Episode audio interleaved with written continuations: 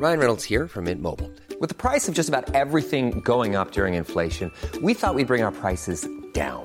So to help us, we brought in a reverse auctioneer, which is apparently a thing. Mint Mobile unlimited premium wireless. Ready to get 30, 30, bit to get 30, bit to get 20, 20, 20, bit to get 20, 20, bit to get 15, 15, 15, 15 just 15 bucks a month. So, Give it a try at mintmobile.com slash switch.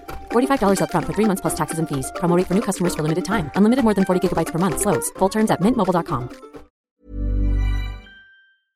limpias pues no, no se respetan y entonces se van a ir a juicio así como lo escucha, así como pasó con los gasoductos, ¿se acuerda todo este show que armó Manuel Barlet para cambiar y renegociar los términos de los contratos? Bueno, ahora es el, turno en el mismo sector energético, pero de las empresas de energías limpias, particularmente le decía las eólicas y fotovoltaicas que representan 50% de la generación de energía limpia en el país, llevan 14 amparos eh, pues que se han interpuesto en contra de esta modificación a los lineamientos de los llamados CELS.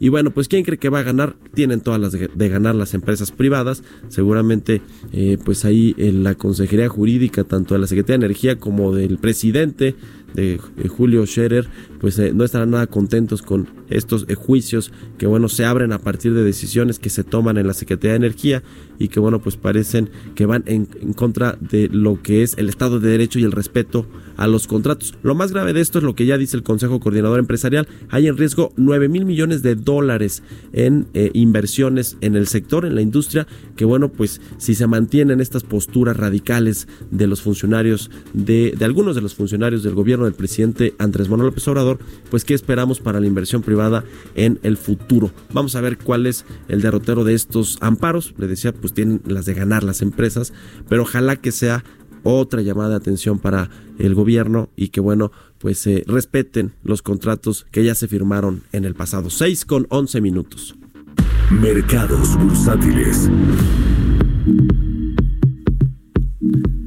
Roberto Aguilar, nuestro analista de mercados, ya llegó a la cabina de El Heraldo Radio. ¿Cómo estás, mi querido Robert? Buenos días. ¿Qué tal, Mario? Muy buenos días. Pues hoy nos amanecemos con la actualización de las expectativas de la economía global por parte de la Organización para la Cooperación y el Desarrollo Económico, la OCDE, que pues está eh, poniendo el estimado de crecimiento en su nivel más bajo en una década.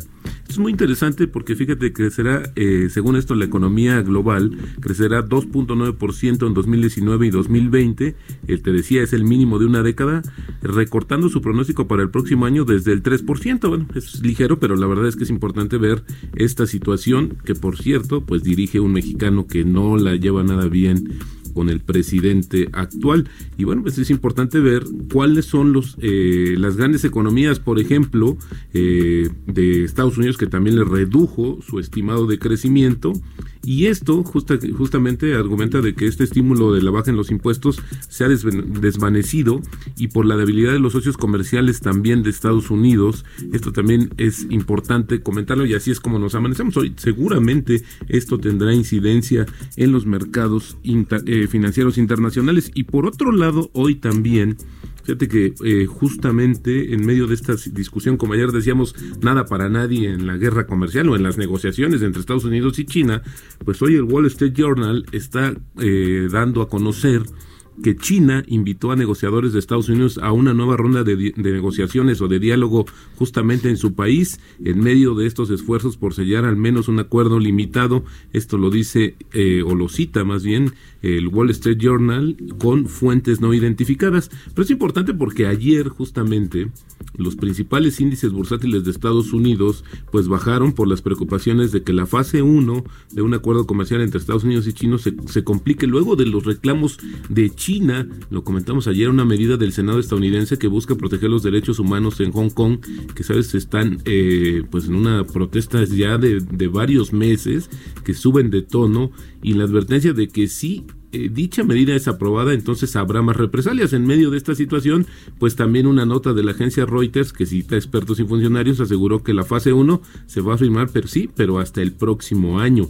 Por su parte, las minutas de la Reserva Federal, que está más dividida, ofrecieron poca orientación sobre lo que, lo que, provocaría que las autoridades cambien de opinión sobre el panorama de las tasas de interés. La Fed ha recortado las tasas en tres oportunidades este año y bueno, pues hay que esto básicamente para ayudar a blindar a la economía de los efectos de la guerra comercial con China y también la desaceleración del crecimiento mundial. Ayer el tipo de cambio, Mario, fíjate que tocó su peor nivel desde principios de octubre, esto arrastrado por el temor de la, justamente de los inversionistas por el tema comercial, alcanzó una cotización de 19 55, pero ahora pues no está tan, tan está en 19.42, está cotizando en estos momentos, ocasionó que en el mes la depreciación supere ya el 1%, aunque todavía se encuentra lejos de su máximo en el año que es de 2025, que marcó el 29 de agosto, y si me permites me adelanto un poco a la encuesta de Citibanamex, donde los participantes mejoraron el estimado de tipo de cambio al cierre de este año de 19.75 a 19.60, el pronóstico más bajo desde noviembre de 2018, pero subieron la proyección al cierre de 2020 de 20.07 a 20.18 pesos peso fortachón sin lugar a dudas por el tema de, por lo menos para el cierre de este año, insisto, el tipo de cambio no ha sido un problema o diría yo uno de los principales aliados financieros de la actual administración. Y más de la encuesta, el Banco de México reduciría el 19 de diciembre su tasa de interés por cuarta vez consecutiva, con la cual cerraría el año en 17 en 7.25 y en esta ocasión, Mario, la posibilidad de una baja de medio punto porcentual es mucho más escasa. Según la mediana de las proyecciones, la tasa continuaría descendiendo en los siguientes meses y culminaría el próximo año en 6.5%. Y en odiosas comparaciones resulta que ayer el jefe del Banco Central de Brasil anticipó que podrían recortar las tasas de interés medio punto porcentual. Explicó que un declive en el comercio mundial y políticas polarizadas a nivel global afectan el crecimiento y la inversión en Brasil. Apenas el 30 de octubre el Banco Central recortó su tasa en 50 puntos bases, base para llevarla en 5% es su tercera baja seguida de la misma magnitud. Y por cierto, América Móvil ayer anunció inversiones para su sector de telecomunicaciones por más de 7 mil millones de dólares para los próximos tres años, pero no en México, lo hizo en Brasil. Ahí incluso, fíjate que Carlos Slim Domit se reunió con el mandatario brasileño, el, primer, el presidente y otras autoridades del país sudamericano. También por allá el poder económico se codea con el poder político. Escándalo sobre ruedas. General Motors presenta una demanda por crimen organizado contra Fiat Chrysler al denunciar que su rival participó durante años en un esquema de corrupción en el proceso de negociación con un sindicato, con el más fuerte, que le permitió obtener ventajas. Y General Motors dijo que va a buscar que eh, justamente Fiat Chrysler asuba los daños sustanciales que generaron estas eh, pues estas prácticas, pero no especificó una cifra compensatoria en términos de pesos, y más bien diría yo en dólares. Y en una oferta secundaria de acciones en la bolsa de Hong Kong, Alibaba recauda 12.900 millones de dólares. Su clave de cotización, fíjate, es interesante, será 9988, que son los números de la suerte de la cultura china, y que bueno, pues se juntan también con la de la prosperidad duradera, así es ayer, en medio de estas protestas y la situación que, reina en Hong Kong, pues esta oferta pública secundaria pues histórica para este portal tan importante en el eh, pues, en, Asia, en, los países asiáticos, justamente es donde tiene su mayor fortaleza.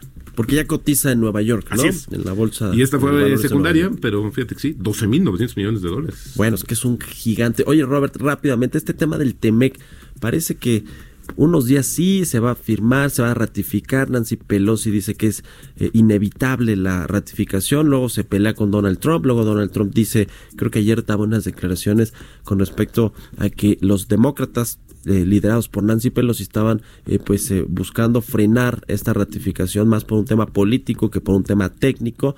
Y luego dice Donald Trump, fíjate nada más, que eh, si no se ratifica, los países con los que firmó, es decir, México y Canadá, estarían listos para salirse de ese acuerdo, para romperlo después de más de seis meses de haber eh, negociado su firma. Fíjate que yo eh, entendería que es una manera también de seguir presionando justamente por el tema político, que es lo que reina. Y, insistimos, el presidente Donald Trump está, tiene los, la mira puesta en las elecciones del próximo año. Entonces, todo lo que le ayude, hay que recordar que está en medio de un juicio político que también Nancy Pelosi ha sido la que más ha estado, incluso se le acusó, como tú decías, que esté buscando o que ponga al Teme como rehén para buscar realmente eh, eh, pues más elementos que le permitan llevarlo al juicio político y sobre todo pues hacer ver las fallas del presidente. Y bueno, insisto, el presidente se defiende, pero tiene su mente en el 2020. El Teme le ha servido de, sí, moneda de cambio y había que ver qué puede también hacer con el gobierno mexicano en ese sentido. Los únicos rehenes somos los mexicanos. Exactamente.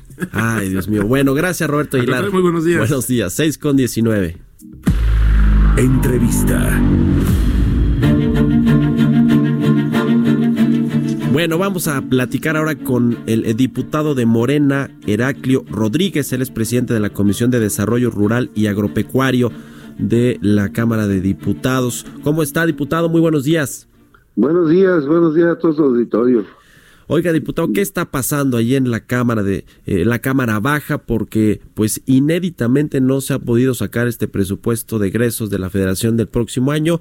Eh, han habido muchas manifestaciones, bloqueos a las instalaciones para que puedan acceder los legisladores a, las votaciones y que finalmente este dictamen ya del presupuesto del próximo año se firme. ¿Qué está sucediendo ahí? Porque además eh, Jade, eh, Kolpolevsky, la presidenta de Morena, ya hasta dice que a usted lo va a sancionar por participar en estos bloqueos. ¿Qué decir al respecto?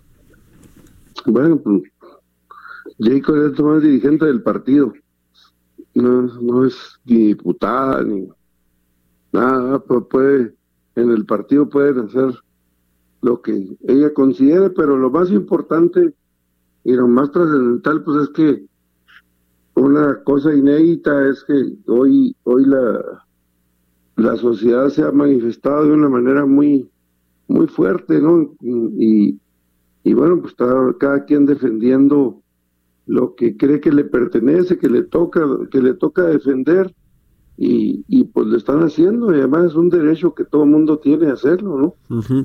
¿Cuál es el tema mm. puntual que por, por el cual pues ustedes, eh, bueno, usted representando o apoyando a varias organizaciones campesinas están pidiendo a, el, la comisión de presupuesto a el, el, a Mario Delgado, el coordinador de los diputados de, Morena, ¿qué le piden puntualmente en, con respecto a la resignación de los presupuestos del próximo año? Bueno, mira, cada organización trae diferentes cosas. Los productores, las organizaciones de productores, mm, lo principal es eh, el, apoyo para manejar los riesgos, tanto riesgos de mercado como riesgos de mm, climatológicos, mm, mantener un sistema de sanidad más adecuado y que podamos atenderlo con, con recursos suficientes para para prever algunas cosas y algunos problemas, sobre todo fitosanitarios, y poder mantener, mantener nosotros el estatus que mantiene México, ¿no? Y por otro lado, tener uno, un sistema que nos permita incentivar la, la producción de, de granos y la producción de carne, de huevo, de leche, y de, por lo menos a un nivel eh, igual que el crecimiento poblacional que se da en el país y con ello podamos garantizar la, el, el, abasto de alimentos a todos los mexicanos. Eso, eso yo creo que son de los principales problemas que se han planteado de parte de los productores. Hay otras organizaciones que, bueno, traen mucho el tema de, de vivienda, el tema de, de atención a caminos rurales y eso Mm, las organizaciones que a mí me ha tocado atender y participar con ellos, pues, son otros temas, son, son temas productivos.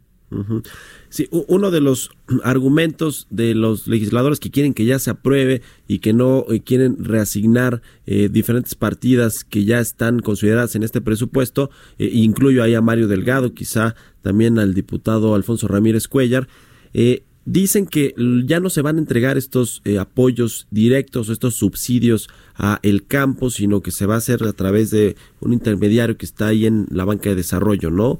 Que antes era la financiación rural o varios organismos que están insertados en el gobierno, eh, digamos, para hacerlo de una manera más democrática y además más justa, ¿no? Porque se decía que se, se, se eh, otorgaban algunos presupuestos y se los quedaban los productores grandotototes y pues no, no había una equidad en la distribución del presupuesto.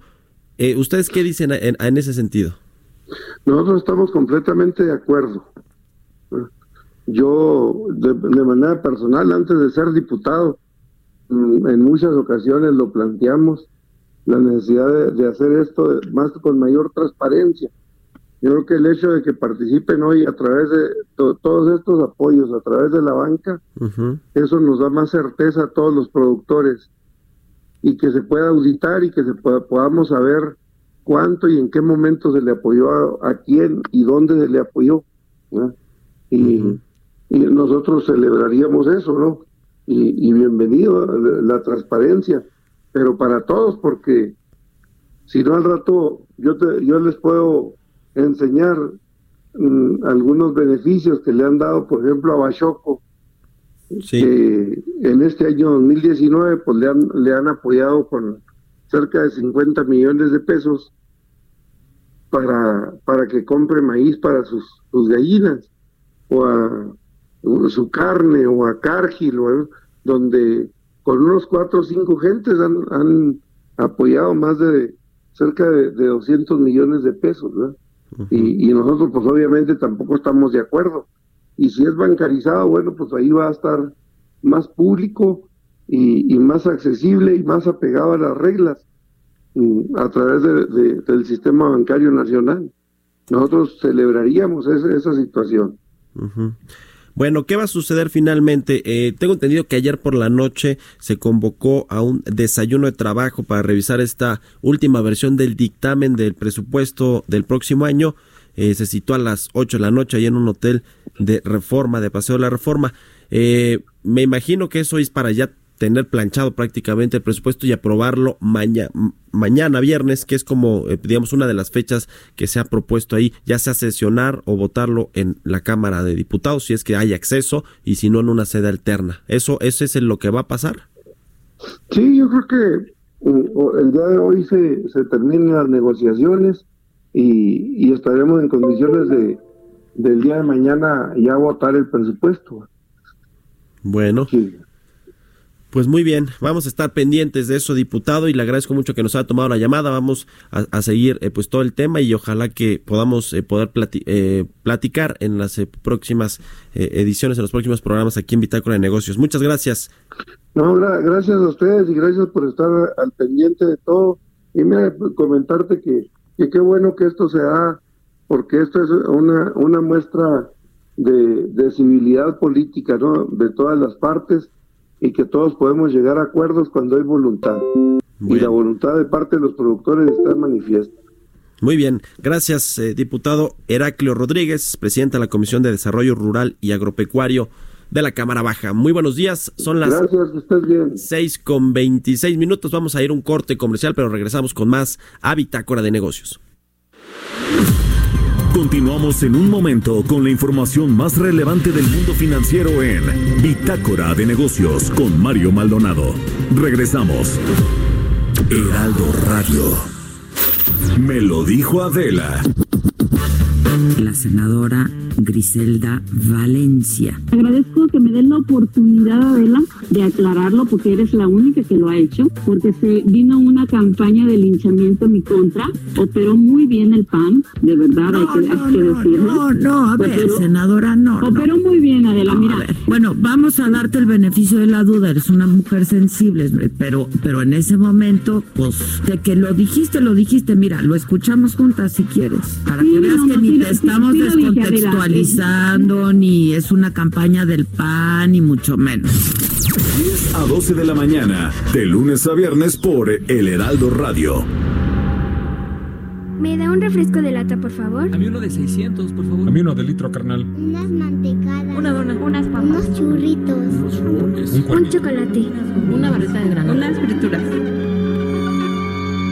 la Cámara de Diputados aprobó una ley de nuevo etiquetado para que sepas si la comida es alta en azúcar, sodio y calorías. Entre otros, las y los diputados cuidan tu salud. Cámara de Diputados. Legislatura de la Paridad de Género. Es normal reírte de la nada. Es normal sentirte sin energía. Es normal querer jugar todo el día. Es normal sentirte triste sin razón. Es normal enojarte con tus amigos o con tus papás. Pero también es normal sentirte feliz, jugar con quien tú prefieras y a lo que a ti te gusta. Disfrutar de videojuegos, pero también de tu imaginación. Es normal ser tú, único.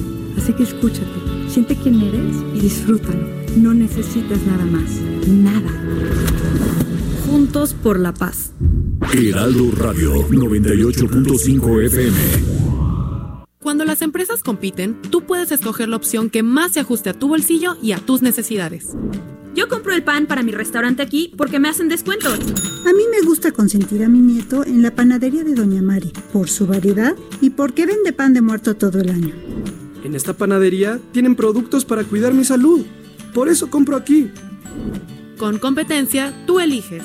Un México mejor es competencia de todos. Comisión Federal de Competencia Económica. COFESE. Visita COFESE.mx. Una cosa es salir de fiesta.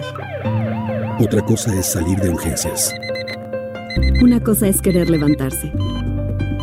Otra cosa es no poder levantarse. Una cosa es que te lata por alguien.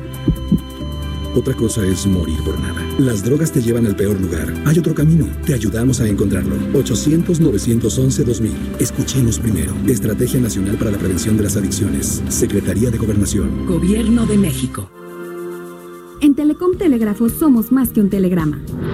En nuestras más de 1.700 sucursales distribuidas en el país, brindamos una amplia gama de servicios, como la entrega de los apoyos de los programas para el bienestar. Visítanos, te queremos conocer. Secretaría de Comunicaciones y Transportes. Telecomunicaciones de México, transmisor de dinero R21450, 21 de mayo del 2012. Gobierno de México. Heraldo Radio. La HCL se comparte, se ve y ahora también se escucha. Estamos de vuelta en Bitácora de Negocios con Mario Maldonado. Entrevista.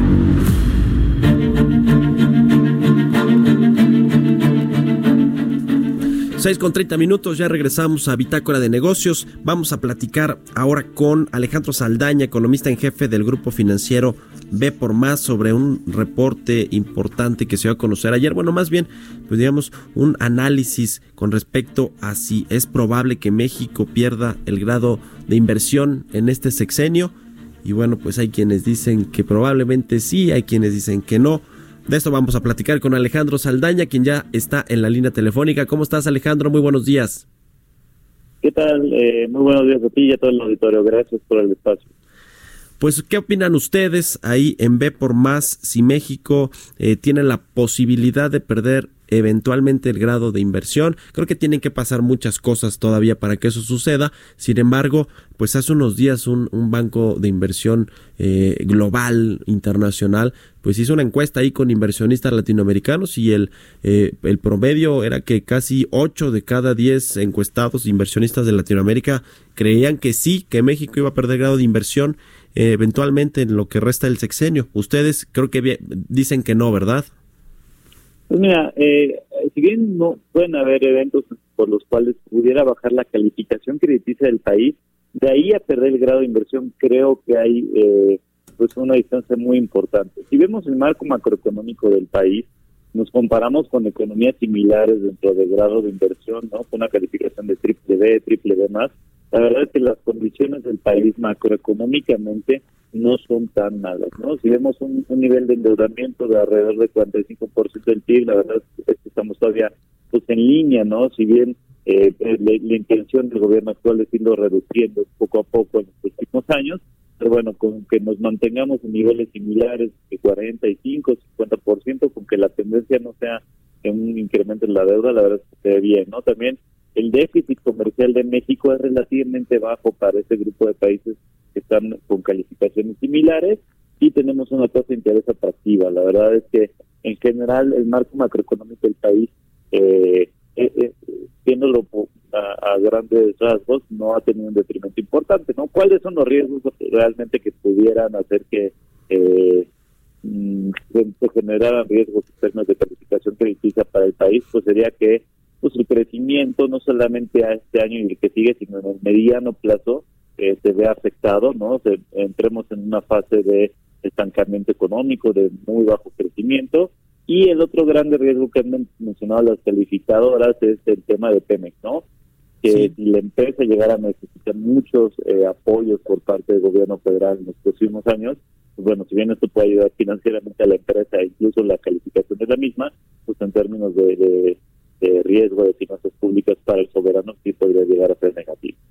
Ese es el, el, punto, yo creo, por el que podrían comenzar ya a visualizarse escenarios un poco más pesimistas, ¿no? Es decir, si Petróleos Mexicanos en la próxima revisión que habrán de hacer, eh, particularmente dos calificadoras que todavía la tienen en, eh, con grado de inversión y que, y que consideran que bueno tiene capacidad para hacer frente a sus compromisos financieros y no hay tanto problema pues estamos hablando de Moody's y de Standard Poor's porque Fitch Ratings pues ha sido pues un poco más dura con eh, la revisión que hace con eh, eh, a esta empresa, ¿no? Con, con, respecto a petróleos mexicanos. Pero si pasa algo con Pemex, ahí ustedes comenzarían ya a revisar eh, los escenarios y, sus análisis, es decir, si a Pemex eventualmente Moody's le eh, reduce la calificación crediticia y eventualmente pues la pone cerca de los eh, bonos basura, bonos chatarra como la tiene Fitch, ustedes ya comenzarían a ver un panorama distinto que probablemente pudiera contagiar también la calificación de la deuda soberana. Mira, eh, básicamente lo que han dicho las solicitadoras es que ellos ya están asimilando que pues la deuda de Pemex es un es un pasivo contingente del gobierno federal. Entonces ya está de alguna forma incorporado el riesgo el riesgo de Pemex en la calificación del gobierno, ¿no? Y y pues la calificación de por lo mismo, ¿no? Por este también apoyo explícito que ha hecho esta administración que, que le ha dado a Pemex, pues ya también eh, se liga mucho la calificación de la empresa a la calificación del, gobierno federal. Ahora, lo que hemos visto en Pemex es que, si bien en el último trimestre eh, vimos que la empresa perdió cerca de 88 mil millones de pesos, si vemos los resultados operativos antes de impuestos, eh, los vimos crecimientos trimestre a trimestre y año contra año, ¿no? Entonces, esto viene de la mano también de una estabilidad en la plataforma de producción de petróleo que hemos visto en los últimos tres, cuatro meses. Eh, y de hecho hemos visto incrementos marginales. Entonces, en la medida en la que la empresa siga presentando un poquito de estabilidad e incluso una mejora marginal en los próximos meses en términos operativos, y a esto le sumamos eh, los recortes que van a haber en la carga tributaria de la empresa, pues posiblemente la empresa no necesite tantos apoyos como se llegó a creer que, que iba a requerir en los próximos años, ¿no? Entonces, esto podría aligerar un poco el riesgo para el gobierno federal.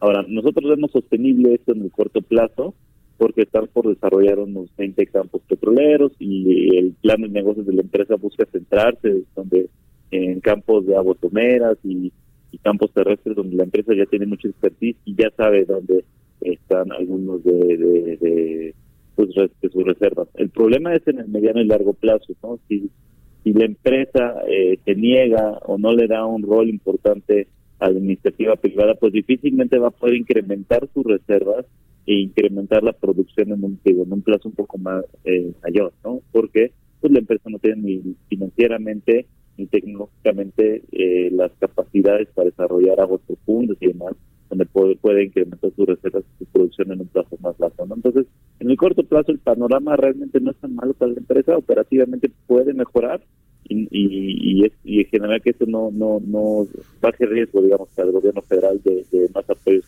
Vamos a ver en el mediano y largo plazo ahí es donde hay, hay un poco más de incógnita, si, si cambian este, este plan de negocios para para un plazo mayor, ¿no?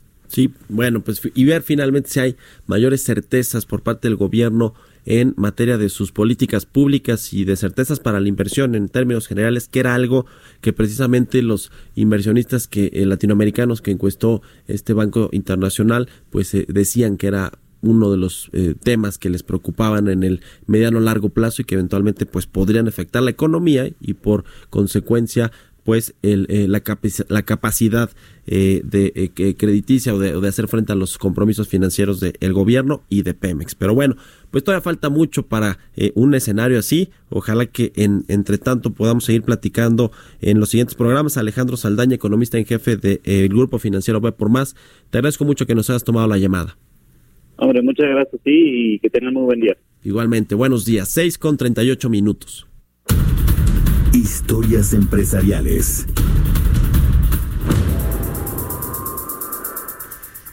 Ya nos eh, refería Roberto Aguilar, nuestro analista en el mercado, sobre este eh, esta eh, oferta secundaria que hizo el grupo tecnológico chino Alibaba que bueno, pues vuelve al centro de la escena eh, financiera esta semana con esta colocación allá en Hong Kong, que por cierto, pues eh, en medio de todo lo que ha pasado ahí en, revueltos sociales y en temas importantes que han pasado allá en Hong Kong, pues eh, el, tema financiero se mueve aparte y esta pues colocación, mire, Alibaba tiene el récord mundial de debuts en cualquier bolsa, es la llamada gallina de los huevos de oro y ahora pues en Hong Kong registró la mayor venta de acciones en nueve años en este en esta ciudad china que bueno es prácticamente un país aparte. Eh, al respecto, nuestra compañera Giovanna Torres nos, nos preparó esta cápsula sobre Alibaba. Lo hizo de nuevo. La compañía fundada por Jack Ma marcó un récord para una transacción bursátil internacional de mercado secundario luego del éxito del Día del Soltero el 11 de noviembre pasado, donde recaudó 38.300 millones de dólares, cifra récord que se logró en apenas 24 horas. El gigante del comercio online recaudó hasta 12.900 millones de dólares en su salida a bolsa en Hong Kong este miércoles, en la mayor venta de acciones en nueve años en la ciudad, con un monto récord para una transacción bursátil internacional. La operación representa un impulso para Hong Kong, que vive desde hace meses una ola de protestas contra el gobierno que han afectado la reputación del territorio como centro financiero internacional y está dañando su economía. El grupo chino Alibaba dijo en un comunicado que colocó las acciones en bolsa de Hong Kong en 176 dólares locales, 22.49 dólares estadounidenses, a un descuento de 2.9% respecto del precio de cierre en bolsa de Nueva York. En septiembre de 2014, Alibaba conquistó la cima de los estrenos bursátiles más exitosos del mundo, recaudando un total de 25 mil millones de dólares en la bolsa de Nueva York, colocando sus títulos a un precio de 93.89 dólares por encima de todas las previsiones y alcanzando una capitalización de 231 mil millones de dólares. Para Bitácora de Negocios, Giovanna Torres. Entrevista.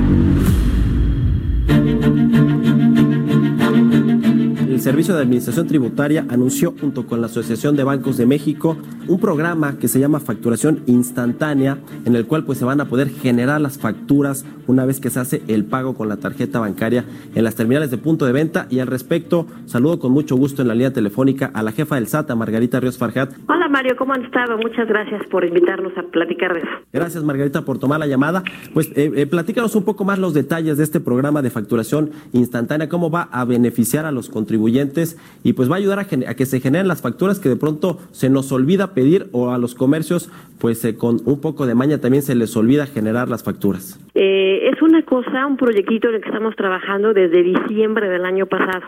Era uno de nuestros anhelos lograr cristalizar pues lo que es la idea de muchos, porque muchos que pagamos con tarjetas y cada vez que pedimos una factura tenemos que repetir hasta la n potencia eh, por todos lados llenar papelitos con nuestro RFC, nuestro domicilio, nuestro nombre, etcétera, etcétera, etcétera, ¿no? Y siempre pensamos, ¿por qué tenemos que hacer esto con tanto avance tecnológico? Y si ya la información mía la tiene el SAT, ¿no? Y acabamos no pidiéndolo, acabamos de repente eh, apurados por llegar a casa, por llegar a nuestro trabajo, etcétera, y no no está incentivado tampoco el uso, es eh, pedir la factura, porque pides, este, tú, tú, tú, pides tu factura, pides tu comprobante, y ¿qué sucede? Te dice así como, no, en línea, mañana, venga de tal hora a tal hora, pero a esta hora no porque va a comer el contador, mañana llámeme porque hoy no vino mi sobrina que es la que llena los, los papelitos, o no vino mi hijo grande que es el que tiene el internet, o sea, de todo tipo de de situaciones, ¿no? Cuando hay una realidad, el Código Fiscal lo único que ordena es este, lo único que, que ordena solicitar al contribuyente su RFC. Pero ¿qué ha sucedido? Que nos hemos desenvuelto eh, como sociedad en este sentido, en que los comercios, la, todas las unidades económicas consideran que para emitir una factura tenemos que darles miles de datos, ¿no? Es cada, en cada lado de donde vamos tenemos que dar nombre, domicilio, teléfono, y a veces son diferentes sucursales de la misma, de la misma unidad económica, donde tenemos que estar dejando nuestros datos y escribiéndolos como si por primera vez. Todo esto es para fines comerciales, consideramos nosotros, pero no lo sabemos. A nosotros nos bastaría el RFC. Pero ¿qué pasa cuando un contribuyente lo pide? Hasta yo misma he hecho el ejercicio, es de veras con mi RFC basta. No, es que nuestro sistema es viejo y no se conecta entonces con el SAT. Claro que se contacta con el SAT. El SAT basa el RFC porque aquí tiene los datos. El tema es que nos hemos ido por otro lado a dar datos por todas partes. Pero bueno, eso por un lado, por el tema de la seguridad de tu información, porque muchos contribuyentes pues tienen el domicilio de sus negocios o su domicilio como personas físicas con actividades empresariales y demás como RFC. Entonces, y luego aparte, deme un teléfono, deme un mail, pues ya tienen toda tu información, ¿no? A veces está tipo de sangre, acta de bautismo y sabrá Dios qué más cosas, ¿no? Parte de nuestro discurso ha sido que para batir la evasión fiscal necesitamos pues tener todo facturado, toda transacción que existió, pues que exista también de manera formal, y la manera formal es ante los ojos de la autoridad fiscal, como en cualquier país del mundo debe ser. Ese es el tema justamente, Margarita, porque para un contribuyente cuando no se genera una factura, pues no tienes la posibilidad de comprobar eh, tus gastos y por lo tanto, pues no, no el, el, fisco no te reconoce que hiciste esas compras y por lo, por su parte el comercio tiene la oportunidad, pues de evadir estos impuestos. ¿A qué se arriesga un, un comercio al no generar factura? Es decir, si tú como contribuyente exiges una factura y de vuelta el comercio te dice que no te la puede dar, ¿qué, qué, ¿a qué se hace acreedor el comercio? Eh, Pues si niega una factura. Eh, por detrás está, está evadiendo, de entrada es un evasor. Más este otro tipo de información que pudiera dar incompleta, en mentirnos con la información que da y demás, pero está evadiendo al fisco. Este, eh, se comete una, ahí se comete un ilícito, una ilegalidad, de entrada. Pero te decía del lado de fomentar esto, ¿no? Es, es porque a veces, no, ¿para qué pido factura? Si es muy difícil, tienes dos, dos grandes problemas en lograr pasar a que todo sea este formal, ¿no? Toda transacción. El primer gran problema es conseguir la factura. O sea, a veces es una odisea. Vas al, este, al negocio, eh, pagas, te dan un ticket, te piden que te metas en línea, luego te metes en línea. Si tu apellido tiene la letra ñ y este, el, el desarrollador de software de esa tienda no era no usó sistema mexicano, ya tuviste problemas con la ñ. O sea, de veras, de todo. Eh, entonces no la consigues. Si la consigues luego, el segundo problema viene. Es que no la puedo deducir, ¿para qué la quiero? O sea, son dos grandes problemas. El primero, pues, es tecnológico y el segundo es cultural. En la medida en cómo vayamos resolviendo cada uno, podremos ir realmente avanzando hacia la transacción existió, pues la transacción también existe de manera formal, sí. en el medio de la fiscalidad. Uh -huh. No podemos tenerle miedo a que digas, es que ahora voy a, el, el fisco va a saber qué hago. El fisco sabe qué hace la gente tarde o temprano. Uh -huh. o sea, y es lo sano y es lo deseable de una institución fiscal fuerte. Sí, por y supuesto. Porque además es la que se encarga de que exista eh, dinero para todo lo que un país hace y que haya justicia tributaria, que, Sí, que le toque sí. pagar cinco, pague cinco, y al que le toca pagar dos, pague dos. Y si no, que le pregunten a los diputados que están sufriendo cómo ajustar el presupuesto del próximo año. Oye, Margarita, eh, finalmente, ¿cuándo va a poder ya el consumidor, el contribuyente, eh, pedir su factura instantánea al momento de la compra? ¿A partir de cuándo y cómo es el proceso? O sea, ¿se la van a generar en el mismo momento en el que hace la compra, el pago? La idea es que tú llegas, pagas con tu tarjeta de débito o de crédito y la terminal BPN te va a preguntar si quieres o no quieres factura. La única pregunta, más allá de tu saldo y demás cosas y del monto a pagar que te va a hacer y tu NIP, que te va a hacer distinta. ¿Quieres factura o no? Porque siempre además hay otra cosa, queda a voluntad de la persona siempre si quiere factura o no quiere factura, ¿no? Sí. Puede decir si es sí, es lo único que va a tener en relación relacionada con esa factura. Porque el momento que diga sí, ese sí timbra directo al SAT.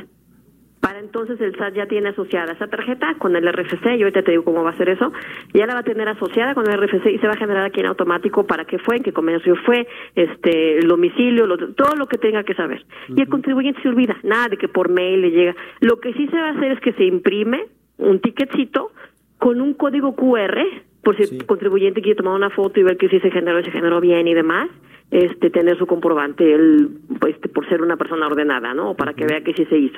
Y además por QR para que no se imprima una larga lista de con miles de, de datos de información que no tiene por qué saber todo mundo en caso de que se te pierda en alguna parte. Así va a ser en principio siempre, ¿no?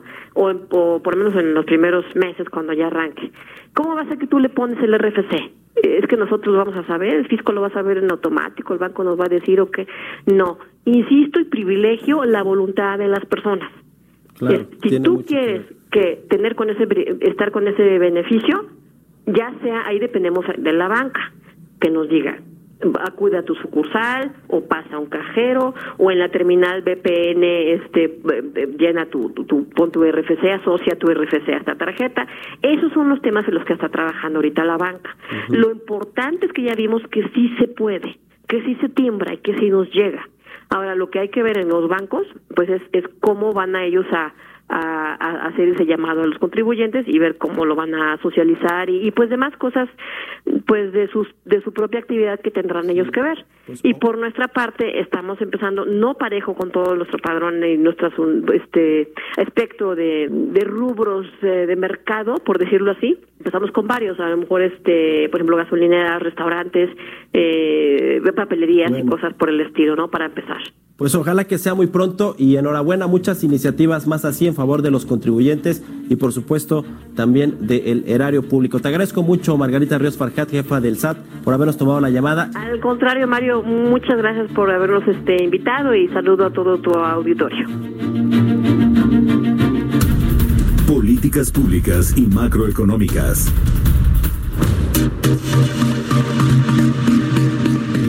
Gerardo Flores, nuestro economista especializado en temas de políticas públicas, analista también en eh, asuntos de telecomunicaciones y otras cosas. ¿Cómo estás, mi querido Gerardo? Muy buenos días.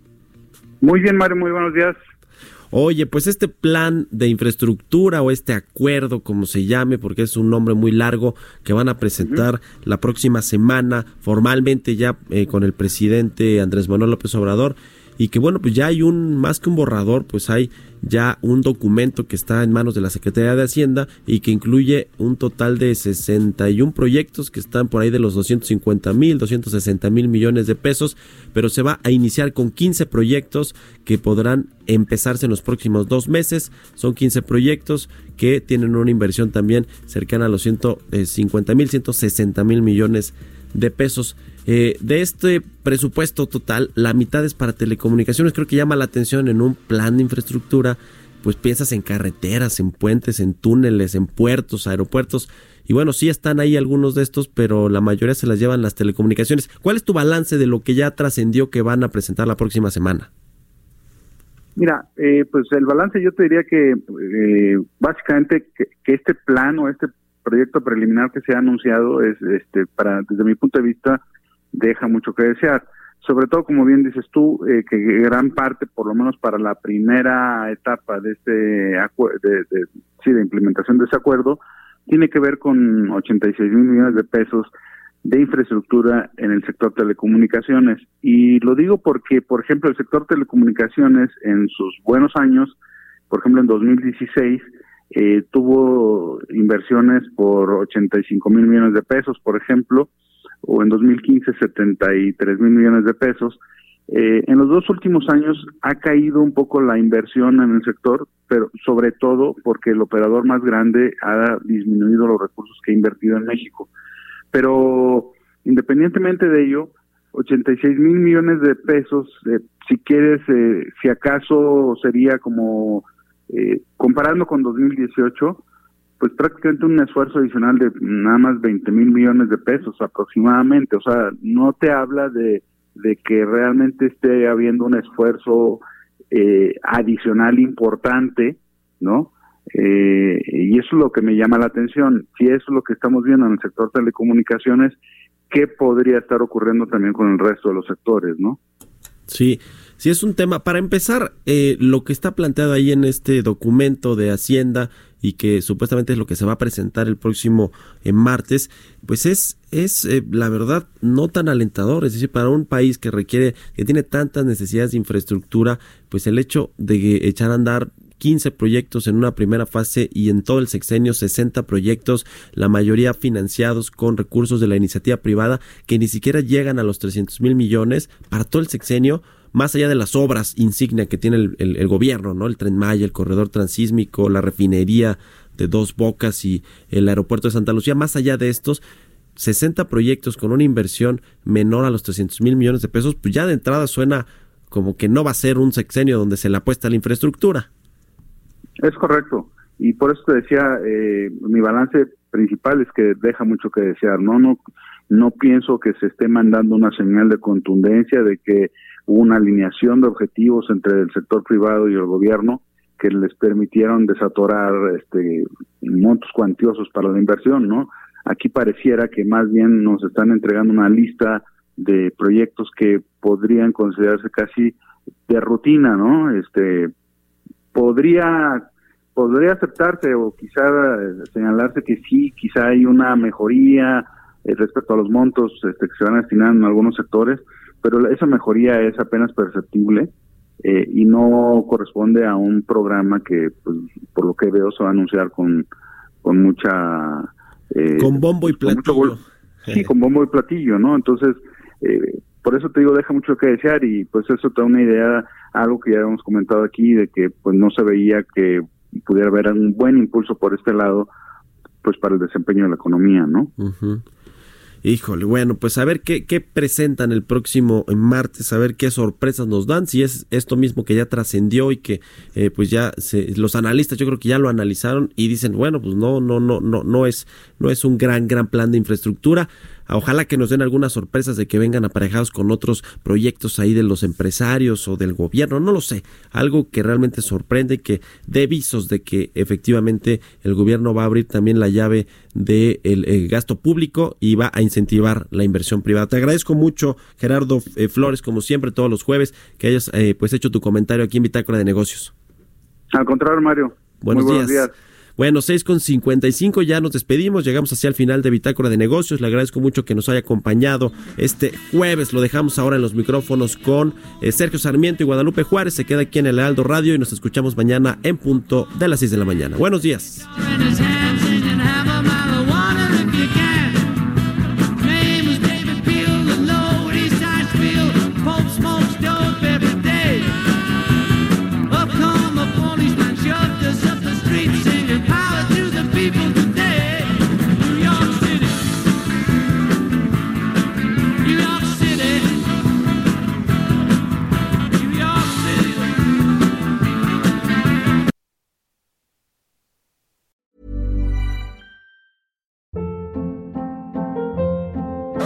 Hold up. What was that? Boring. No flavor. That was as bad as those leftovers you ate all week. Kiki Palmer here, and it's time to say hello to something fresh and guilt-free. Hello Fresh. Jazz up dinner with pecan-crusted chicken or garlic butter shrimp scampi. Now that's music to my mouth. Hello Fresh. Let's get this dinner party started. Discover all the delicious possibilities at hellofresh.com.